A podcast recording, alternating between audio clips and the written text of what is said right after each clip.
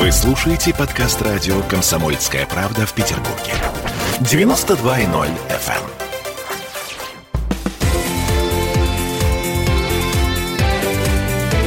Картина недели. А это мы вернулись в студию радио «Комсомольская правда». Я Дмитрий Делинский. Я Ольга Маркина. Ректор Гуманитарного университета профсоюзов Александр Записовский. Вместе с нами на троих подводим некоторые информационные итоги уходящей недели. В этой четверти часа мир в Нагорном Карабахе. Россия ввела миротворцев. Армяне гонят своего президента Пашиняна. У нас есть вопрос. Это победа или поражение для нашей страны? Потому что, смотрите, 9 ноября азербайджанские военные сбили российский вертолет над территорией Армении, которая входит в ОДКБ. Армения входит в Организацию договора коллективной безопасности. Сбили вне зоны боевых действий. Двое летчиков погибли. На этой неделе президент э, России Владимир Путин, встречаясь с военными, выразил сожаление по поводу того, что произошло. Значит, почтил память минутой молчания. Вот. А по данным Интерфакса, Следственный комитет возбудил уголовное дело по статье, внимание, нарушение правил полетов или подготовки к ним. Вишенка на этом торте. Ваш знакомый, знаменитый певец, композитор... Бюльбюль Аглы. Да, Палат Бюльбюль Аглы, ныне посол Азербайджана Которым в России. я восхищаюсь. Эм, вот так прокомментировал э, этот инцидент. На войне, как на войне. Всякое может быть. Комиссия еще работает, выводов пока нет. Вертолет летел вечером на низкой высоте и не попадал на радары. А там, когда военная обстановка, молодые ребята видят, что летит военный вертолет, было принято такое решение запустить э, зенитную ракету. Ну, они же извинились. На войне, как на войне. Они же извинились, все хорошо. Смотрите, в случае со сбитым э, российским истребителем в Сирии мы хотя бы помидоры турецкие запретили. Не, нормально, они извинились. Все нормально, что вы, ну. А еще один момент. Нисколько не сомневаюсь, что Пашинян, э, президент Армении, просил у Владимира Путина помощи. Если не 16 военной- октября, если мне не изменяет память, он обратился, Да, естественно. если не да. прямое военное вмешательство, то хотя бы побрицать оружием на границе, вот, или э, там ввести экономические санкции, запретить импорт азербайджанских товаров. Мы так уже делали. А вот нифига. Москва... Да, нормально, они Да. же друзья. Спокойно ждала, когда ситуация дойдет до такого уровня, когда Армения будет вынуждена капитулировать. Э, Есть мнение, что это из-за нежелания Путина ссориться с Эрдоганом. В итоге, ну как бы геополитически мы проиграли эту войну. Или нет? Вот, э, вы понимаете, Дмитрий, я, конечно, восхищаюсь вашим умением задавать провокационные вопросы. И я сильно сомневаюсь, что та постановка вопросов, которую вы сейчас предприняли, она соответствует вашему взгляду на вещи. Ну, наверное, ваше дело подбодрить э, эксперта, который пришел, А, мы тыкаем палочками. Ага, да. Вы тыкаете палочками. Я, если вы позволите, все-таки начну издалека, прежде чем ответить на ваши вопросы. Я думаю, кстати, что вертолет сбивали именно для того, чтобы поломать планы России и поломать вот то очень продуманное движение. Нелогично, Александр Сергеевич, нелогично. Ну, Кому это? выгодно? Нет, подождите, Как вернемся к этому Выгодно тем, вертолету. кто хочет э, поставить в Россию в ложное положение и заставить совершать неправильные действия. Интересантов таких до дуру. Может быть, там агент ЦРУ в турецкой армии, значит, это дело все сделал. Мы с вами этого не знаем. Давайте мы сейчас не будем на этом сосредотачиваться, потому что это абсолютно мелкие, абсолютно второстепенные вещи, которые, если вы хотите рассмотреть, их надо поместить в общий контекст. М, Так, хорошо, первостепенные вещи. Первостепенные вещи. Давайте посмотрим вообще глобально, что происходит и что сейчас за время на планете, в которой разгорелся вот этот конфликт, почему он разгорелся именно сейчас. Ну и давайте вот поговорим о том, что тут есть несколько очень важных субъектов, которые в этом участвуют, либо по каким-то причинам не участвуют. Субъект первый – это Армения. Порядок может быть другой, я просто в таком порядке хотел бы высказаться. Субъект второй – это Азербайджан. Субъект третий – это Турция. Субъект четвертый – это Запад, э, который надо бы разделить на Западную Европу и Соединенные Штаты. Ну и, наконец, это Россия. И вы правильно спрашиваете, а что там происходит с точки зрения наших интересов? Глобально мой ответ такой. Внешняя политика России потрясающая, виртуозна, великолепна, ослепительна. И ничего, кроме восхищения, у меня на сегодня не вызывает. Но- Погодите, Александр Сергеевич, я не до конца понимаю м, вашу логику, потому что, по факту, мы потеряли последнего союзника в Закавказье. То есть армяне сейчас будут относиться к России примерно так же, как грузины. Их предали. Если не хуже. Вы знаете что? э, Армяне, армяне э, что будут делать? Это их проблема. Наша проблема, как нам к этому относиться. Армянам Армении закинули тот самый крючок, который вот в какой-то момент закинули Украине, поманили вот определенными ковришками и пряниками, идите на Запад, откажитесь от дружбы с Россией, уберите руководство, которое дружит с Россией. Э, сейчас это же делают в Белоруссии, манят ковришками, это делают в Молдавии. И видно, что никаких своих обещаний, никаких манящих перспектив, открывающихся, Запад не реализует для этих стран. Запад использует очень цинично, опускает абсолютно те страны, в которых он приобрел влияние. Мы знаем, что в Армении посольство американское 2000 человек. Это совершенно ненормальная история. Надо посмотреть, где такое есть. Это, по сути, огромный шпионский центр и центр влияния на весь Кавказ, который там был развернут. И вот в чем нужно упрекнуть предшествующее руководство Армении на протяжении ряда лет, что они позволили американцам так залезть туда, позволили так обработать их население, что устроили такую мягкую цветную революцию. Это вы имеете в виду события, в результате которых Пашинян, Пашинян пришел, да, пришел Пашинян пришел и сказал, мы пойдем на Запад. И это должно было плачевно закончиться для Армении. Потому что другого надежного реального сотрудника, ну, скажем так, союзника для Армении, нежели Россия, нет. Мы естественный сотрудник для этой страны. Если Армения на сегодня существует в том виде, в котором она существует, то только благодаря поддержке России. Если бы не пришел к власти Пашинян и не, сто, не стал бы делать то, что он делает, вот этой войны не было бы в принципе. И не потому, что Армения абсолютно права, а потому, что Россия бы, конечно, это не позволила. Ну, это мое личное мнение. Mm, то есть, были бы санкции, были, было бы бряцание оружием на границе. Вы знаете, даже этого не потребовалось. Mm.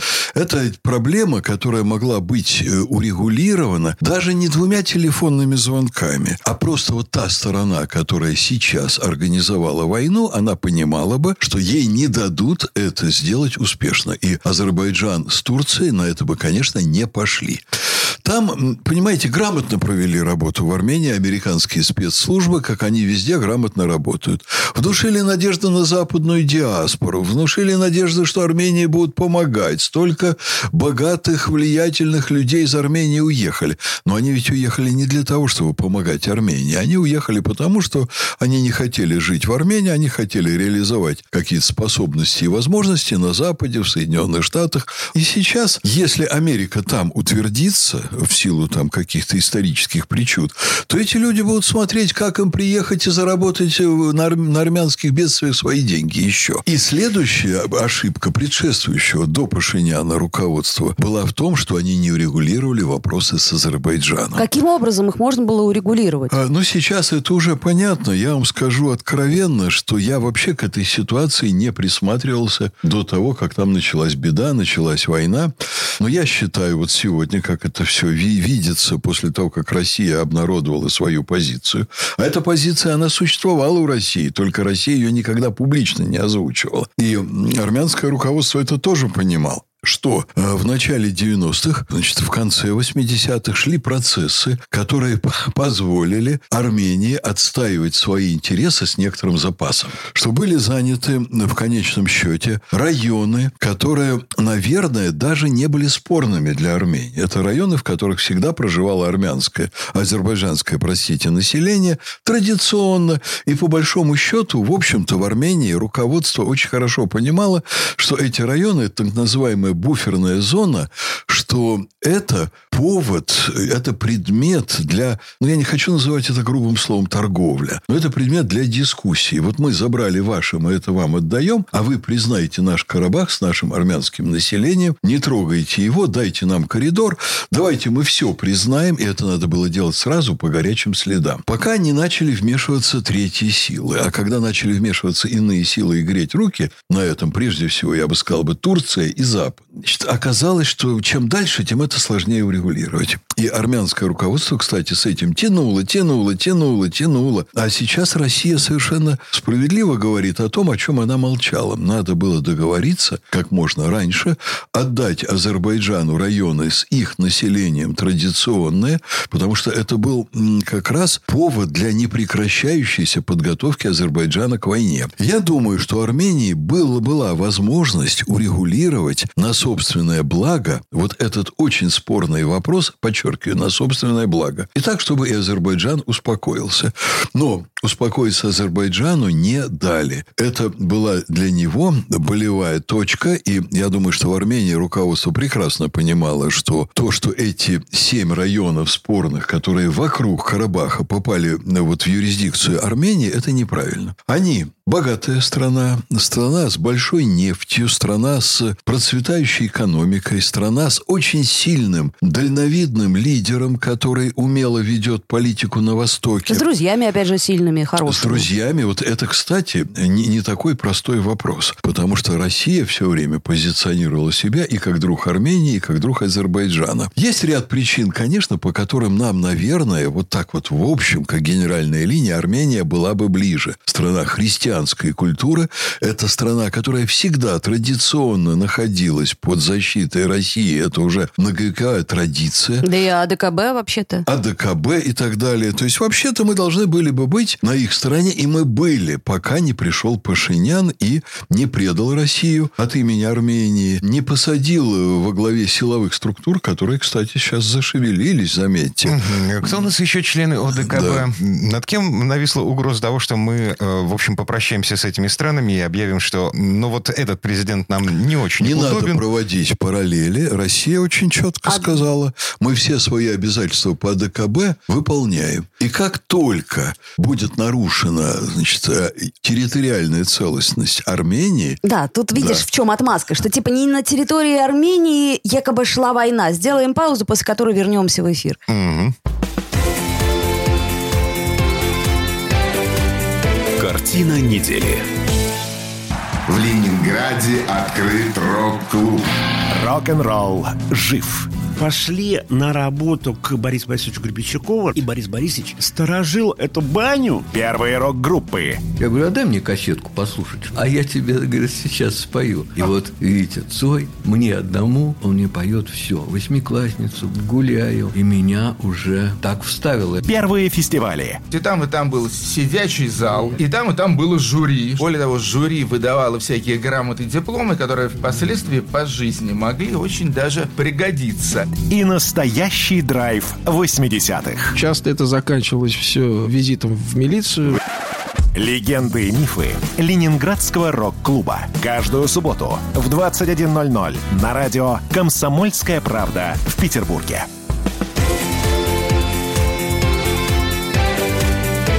Картина недели. Это мы вернулись в петербургскую студию радио «Комсомольская правда». Я Дмитрий Делинский. Я Ольга Маркина. Ректор гуманитарного университета профсоюзов Александр Записуцкий. А, не закончили в предыдущей четверти обсуждать, что же происходит с Арменией. Я напомню, ключевой вопрос, собственно, это победа нашей страны или поражение нашей страны. Остановились на том, что вроде как есть ОДКБ, Организация договора коллективной безопасности. Да, но вроде бы как юридически мы не нарушили типа этот договор, потому Нет, что... не нарушили. Но политически, если бы Армения вела себя по отношению к России прилично, мы бы там просто не дали проливаться кровью. Александр Сергеевич, а вот все-таки, когда Пашинян обратился за помощью, э, вот почему не помогли? А ему сейчас и помогли. Помогли остановить эту ну, войну. Вы же понимаете, что он обратился это совсем в другой момент. Ну, то есть мы дождались... Э, дождались конечно, полного краха. Конечно. Это именно так и произошло. А по факту, скажем так. А какие там у кого были намерения, другой вопрос. Теперь давайте посмотрим на Азербайджан. Угу. Азербайджан не может договориться о... Он не хочет признавать Карабах, конечно. И не может почти там 30 лет договориться о том, чтобы вернули регионы, откуда были изгнаны этнические азербайджанцы. Дальше. Значит, есть Турция, которая стремится проникнуть в Азербайджан, подчинить своему влиянию, а если бы им дали возможность, они бы, вот как Румыния хочет сейчас поглотить Молдавию, они вот всегда хотят поглотить Азербайджан. Имперские амбиции, естественно. У Турции сейчас, да. Вот. Как вы думаете, как к этому относится Алиев? Вот думаю, я, с юмором. Я лично... Э, нет, я не думаю, что здесь место для юмора. Я лично с ним эту тему не обсуждал. Но я был в Азербайджане, я говорил там с влиятельными людьми, э, с людьми, понимающими внутреннюю политику. И они все мне говорили, что Азербайджан не Алиев лично, э, вот в таком контексте вопрос не звучал, а Азербайджан очень осторожно относится к усилению турецкого влияния. Но оно же происходит и происходит. Э, Нет, не происходит и происходит. А оно сейчас, вот в этот момент, значит, произошло, проявилось, было использовано Алиевым, как он считает, это моя оценка, как он считает на благо Азербайджана. Значит, они воспользовались военными возможностями, они воспользовались поставками вооружения. Вот вы мне говорите, Россия там что-то использовала и так далее. Да я вам скажу, что, значит, будь там в Армении не правительство Пашиняна, я уверен, что Россия вела бы параллельный процесс снабжения вооружением современным, высокоточным, эффективным Армении. То есть получается, что проблема вовсе не экономическая, а проблема типа этическая. То есть дело же не в том, что у нас турецкий поток, э, что Турция наш потенциальный, так сказать, экономический друг, с которым мы, кстати, очень боимся поссориться. А, миллиарды э, долларов, вложенные в строительство атомной электростанции в А Турции. дело все в том, что просто мы, как это сказать, обижены немного на Пашиняна, Нет, это так? проблема геополитическая. Если Пашинян начинает сдавать Армению Соединенным Штатам, если развивается вот эта линия, он не может рассчитывать на стратегическую поддержку России в полном объеме. Это совершенно очевидно. Если ты не друг России, если ты идешь на Запад, сегодня там посольство американское, две тысячи человек, непонятно зачем. России это непонятно. Завтра там американская военная база, военные инструкторы. Послезавтра они, как Грузия, заявят, что они идут в НАТО. Это угрожает российским интересам, и это надо понимать. Но они еще не заявили ничего про Они НАТО. еще, конечно, не заявили. А к чему дело-то идет? Ну, а Турция это наш, Да. с- с- так сказать... Что э, касается Турции, давайте друг. посмотрим. Значит, во-первых, я думаю, что Азербайджан сейчас ведет очень опасную для себя игру и очень хорошо понимает, в чем ее опасность. Еще бы. Турция туда не вошла. Но она активно поучаствовала в определенных событиях с помощью своих военных, с помощью своего вооружения и так далее. И так Не далее. факт, выиграли бы э, азербайджанцы войну, если бы не, э, так сказать, А, помощь и вмешательство Вы знаете, Турции. что Не здесь факт. вот вопрос, кто бы им дал оружие, кто бы им дал технологии, кто бы тренировал бы их вооруженные силы. И уж точно, скажем, никто бы не вез в Азербайджан наемников, террористов из э, значит, известных нам стран, где Да. эти люди прошли О том и боевые речь, о действия. том и да, речь. безусловно. Азербайджан использовал Турцию. Сейчас Турция хотела бы получить свои дивиденды. Как это? Кто девушку ужинает? Да, хотели бы. Тот ее и... Я почему-то танцует. думаю, что сейчас очень мягко Азербайджан будет отрабатывать эту историю назад. И не произошло никаких решающих шагов, которые помогли бы Турции там укорениться. Вот все, что они сейчас получили в результате переговоров с Азербайджаном и с Россией, открыто принято решение некий мониторинговый центр э, на территории Азербайджана, в котором турки, так сказать, они что сказали? А вот мы бы хотели тоже поучаствовать, а в результате, а вместе с Россией они сядут в этом мониторинговом центре и будут наблюдать. При этом ам, на территории Карабаха в зоне конфликта только российские Да. миротворцы. Да. Турков там нет. Вот это Пока. уже вам к вопросу. Нет, не пока и никогда не будет. Россия об этом четко сказала. И на линии разделения турок не будет. То есть на линии разделения может быть только та сторона, которая сохранила посредническую функцию между теми и этими и ничем себя не запятнала. Такая сторона на сегодня Россия. Хотела бы быть Запад, но о Западе я тоже пару слов скажу.